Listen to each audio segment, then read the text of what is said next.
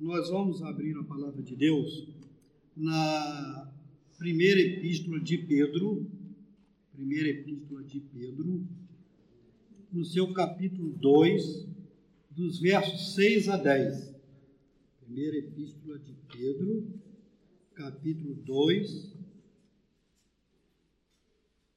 versos 6 a 10. Vamos colocar de pé, em referência, referência à palavra de Deus? Primeira de Pedro 2, de 6 a 10.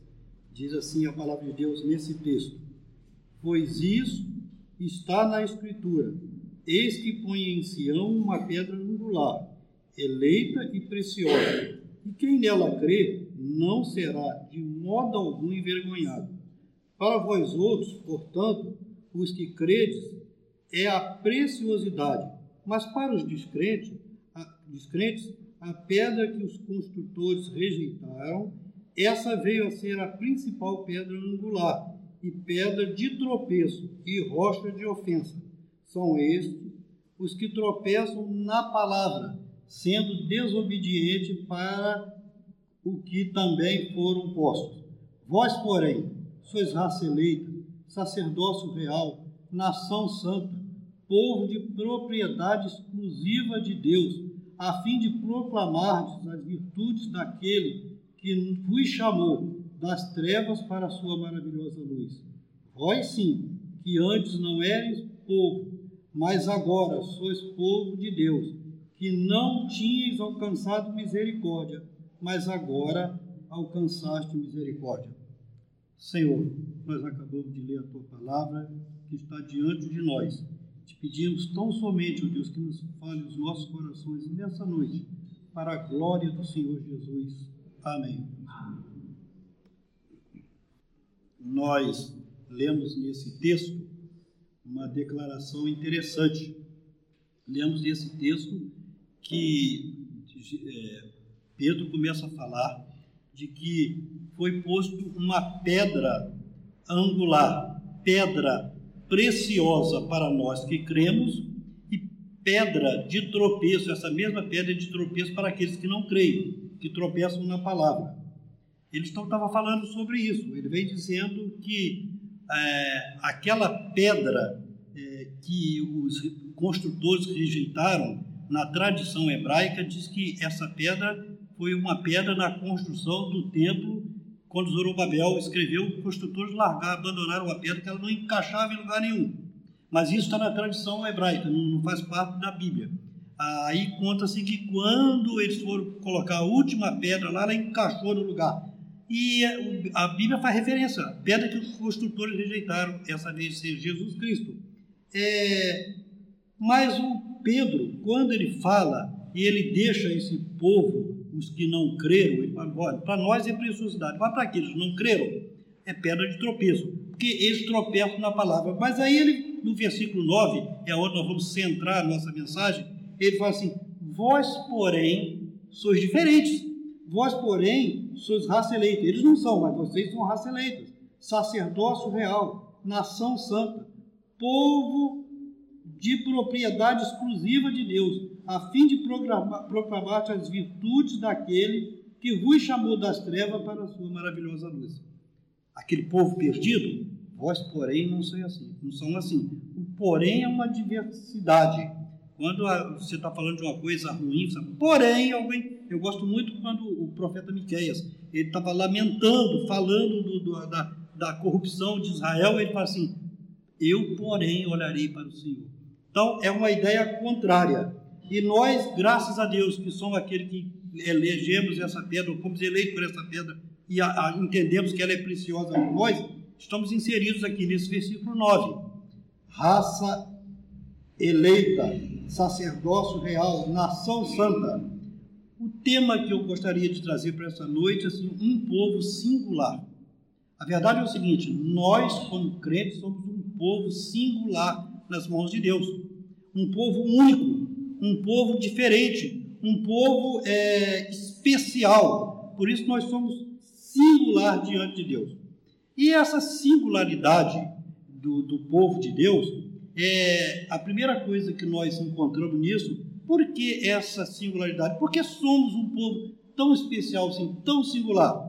Primeiramente, nós somos tão singular por causa da nossa origem. A nossa origem. Nós não somos um povo que estamos presos a uma nação, é uma territorial, uma circunscrição territorial. Não, o povo de Deus, ele extrapola qualquer nação. Nós não estamos presos, por exemplo, a etnias. Não, o povo de Deus tem em todos os lugares, em todas as etnias.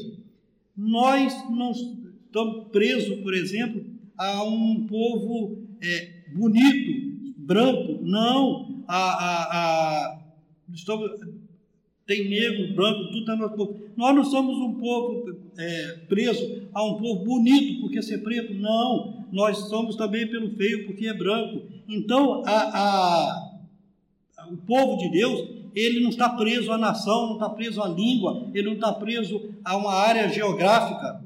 Hitler passava isso pela sua cabeça, na cabeça translocada de Hitler, ele entendeu que a classe, a raça ariana seria a mais pura, a mais perfeita, e fez tudo para que só a cabeça translocada mesmo. Não, o povo de Deus é um povo singular, porque ele se encontra em todas as nações. Meus irmãos, isso só é possível por causa de uma coisa. Primeiro, que nós somos eleitos por Deus, sois raça eleita. E só é possível porque essa raça eleita passou pelo novo nascimento.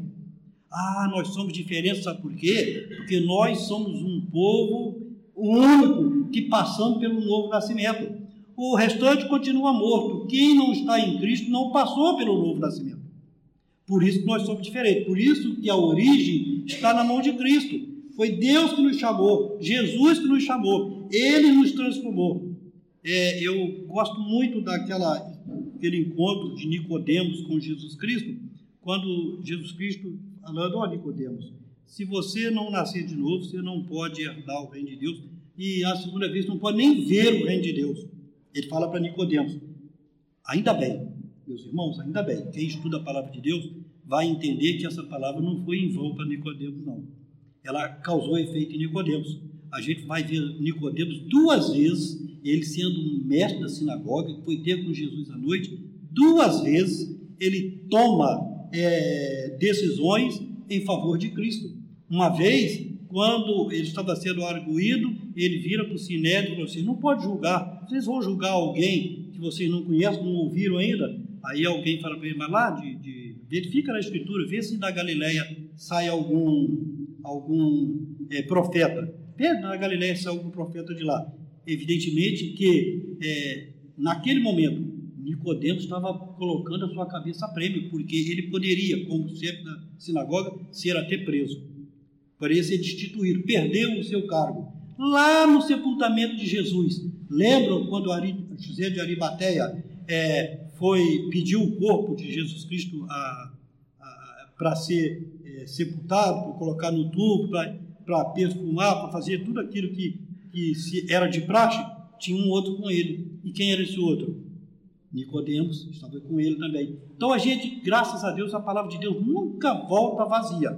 Eu quero crer que aquele encontro surtiu efeito em Nicodemos. Torço a Deus para que isso aconteça. Mas se não nascer de novo, não é um povo exclusivo, não é singular. Nós só temos uma singularidade por causa do nosso novo nascimento um único povo que nasceu duas vezes. Interessante, nós temos dois nascimentos. Eu me lembro que num final de ano, lá na casa dos meus irmãos, e nós fizemos lá, minha mãe gostava muito do tal de amigo oculto, que a gente fazia no Natal. Então a gente ia para lá fazer amigo oculto, e eu tirei minha sobrinha, minha sobrinha chamava-se Renata. E eu levantei, na hora que alguém me tirou, eu falei, olha, meu amigo oculto tem duas vidas. Ela se levantou e falou, então sou eu. Falei, ah, você, Renato. Renato significa nascido de novo. E o meu irmão falou, eu não entendi, por que, que é isso? Eu falei, pô, você coloca nome no filho e não sabe o significado do nome? Renato, renascido. Aí, nós somos um povo renascido. De novo, somos o único povo, por isso nós somos singular. E isso vem de Deus. Não vem de nós, vem de Deus. A nossa singularidade, ela só é possível por causa da escolha que Deus fez. Por isso ele diz raça eleitas eleita por quem? Por Deus. Nós somos eleitos de Deus. É, a primeira lição que nós temos aqui é essa: a nossa singularidade. Ela só é possível por causa da sua origem, que ela começa em Deus. Mas também temos uma outra singularidade que só nós temos. Nós somos singulares por causa da nossa origem, mas também somos por causa da nossa missão. Olha que coisa interessante aqui. Ele diz assim: Vós, porém, sois raça eleita, sacerdócio real, nação santa, povo é, de propriedade exclusiva de Deus, a fim de quê?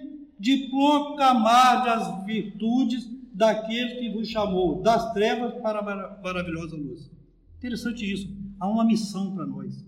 Nós somos singular por causa da nossa missão. E essa missão só foi dada à igreja. Só foi dada ao povo de Deus. Interessante que nós às vezes escutamos falar e com muita propriedade. Às vezes as pessoas têm até razão em falar isso. Diz assim: igreja não salva, é verdade. Igreja não salva. Quem salva é Jesus Cristo. Mas uma coisa nós temos que admitir: ela não salva. Mas não, perdemos, não podemos perder de vista que ela é a única que tem a mensagem da salvação. Ela não salva, mas ela tem a mensagem da salvação. Por quê? Porque ela tem essa missão. Nós somos raça eleita para ter uma missão. Qual é a missão? Proclamar as virtudes de Jesus. É verdade que nele só tem virtudes. Quando nós proclamamos Jesus Cristo, nós estamos proclamando as suas virtudes. Quando nós falamos que Jesus Cristo é o único Salvador, nós estamos proclamando virtudes dele. A palavra de Deus nos ensina isso. É, a Bíblia diz que nós estávamos em trevas, mas ele nos resgatou, resgatou das trevas e nos trouxe para a maravilhosa luz. Maravilhosa luz. Para quê? Para que nós também anunciemos o Evangelho para resgatar outros que estão nas trevas para a maravilhosa luz que é o Senhor Jesus Cristo. É, nós somos alcançados pela misericórdia de Deus. Nós não éramos povo e agora somos povo de Deus. No versículo 10, vós sim, que antes não erais povo, mas agora sois povo de Deus. Para quê? Para proclamar as virtudes daquele que nos chamou das trevas para a maravilhosa luz. É, eu, o reverendo Désio Cheque contou uma história uma vez, que quando ele estava subindo uma serra ali de, quem já foi no Alto Equitibá, naquela região ali, conhece aquela serra ali daquela cidade, é, Carangola. Ele disse que estava, ele e o companheiro num carro, ia na frente um caminhão. E a dificuldade de cortar o caminhão nas serras é assim mesmo, é muito difícil. Você vezes fica seguindo um caminhão durante muito tempo. E ele diz que atrás do caminhão, naquelas frases de para-choque, estava escrito assim: Não me siga porque eu estou perdido. E nós seguimos perdido ali durante muito tempo. Meus irmãos, o mundo sem Cristo está perdido. O mundo sem Cristo vive nas trevas. E nós fomos é, salvos para buscar outros salvos. Não para salvar, mas para anunciar a palavra de salvação a eles. Quem salva é Deus. É o convencimento do Espírito Santo. E, mas o mundo está perdido. A sociedade está perdida. Quando nós vemos o que acontece nas televisões, nas coisas, assusta qualquer pessoa. Isso é sintoma de um mundo perdido, de um mundo que perdeu o rumo, perdeu a direção. E nós somos é, responsáveis em levar a palavra, a mensagem de salvação a essas pessoas. Se vão aceitar ou não, não é problema nosso, mas temos a responsabilidade de levar, de proclamar as virtudes daquele que nos chamou das, das trevas para a maravilhosa luz. Interessante que o grande pregador é, Spurgeon, ele dizia o seguinte, que todo cristão, ou ele é um missionário ou ele é um impostor. Ou ele é missionário ou ele é impostor. Por quê? Porque impostor porque ele está tomando uma posição dizendo que é uma coisa que não é. Mas todos nós somos missionários, sabe por quê? Porque nós fomos alcançados pelo missionário. Nós fomos alcançados pelo missionário. Eu costumo dizer o seguinte: quando alguém me pergunta assim, qual é a data mais importante do Brasil? Às vezes a gente pergunta, né? Qual é a data mais importante do Brasil? Ah, 7 de setembro, 15 de novembro, aquelas coisas todas. Para mim, a data mais importante do Brasil é 12 de agosto. Porque no dia 12 de agosto, Deus estava fazendo entrar a nossa salvação, a mensagem da nossa salvação, que nos alcançou através daquele jovem. Naquele dia estava entrando a nossa salvação. Claro que Cristo já estava no, no, no propósito de Cristo. Como seríamos salvos, como seríamos chamados, mas ela estava entrando naquele dia. A mensagem da salvação tem que entrar. Nós temos que levar a mensagem da salvação. Sabe por quê? Porque é responsabilidade nossa. Somos, é sobre nós, pesa a responsabilidade de proclamarmos as virtudes daquele que nos chamou. E quando nós proclamamos isso, é quando nós pregamos, quando nós falamos de Cristo. Por isso, a responsabilidade é nossa e por isso nós somos um povo singular. Só nós temos essa mensagem. Ninguém mais tem essa mensagem. Ou qualquer outra instituição pode ter diversas mensagens, mas a mensagem da salvação, ela foi dada ao povo de Deus, raça eleita, nação santa, é povo de propriedade exclusiva de Deus, a fim de proclamar. Há um propósito nisso. Então nós é, somos é, é, singulares por isso. Por quê? Porque temos essa missão. Então nós somos singulares primeiro por causa da nossa origem e segundo por causa da nossa missão. Mas somos singulares ainda por outra coisa também. Nós somos singulares também por causa do nosso destino. Nós temos um lugar para onde ir. Nós temos um lugar para onde é, habitar. É, em João, quem abre a palavra de Deus lá em João 14, 6, Jesus diz assim: Eu sou o caminho. Nós temos um rumo, nós temos um caminho. A verdade é a vida. Ninguém vem ao Pai se não for por mim. É, João 14, 6. É, então, nós somos singulares porque nós temos um destino, nós temos um rumo, nós temos um lugar, nós temos uma pátria que nos aguarda, uma pátria celestial. Por isso nós somos singulares. Somos singulares quanto à nossa, a, a nossa origem, somos singulares quanto à nossa missão e somos singulares também quanto ao nosso destino.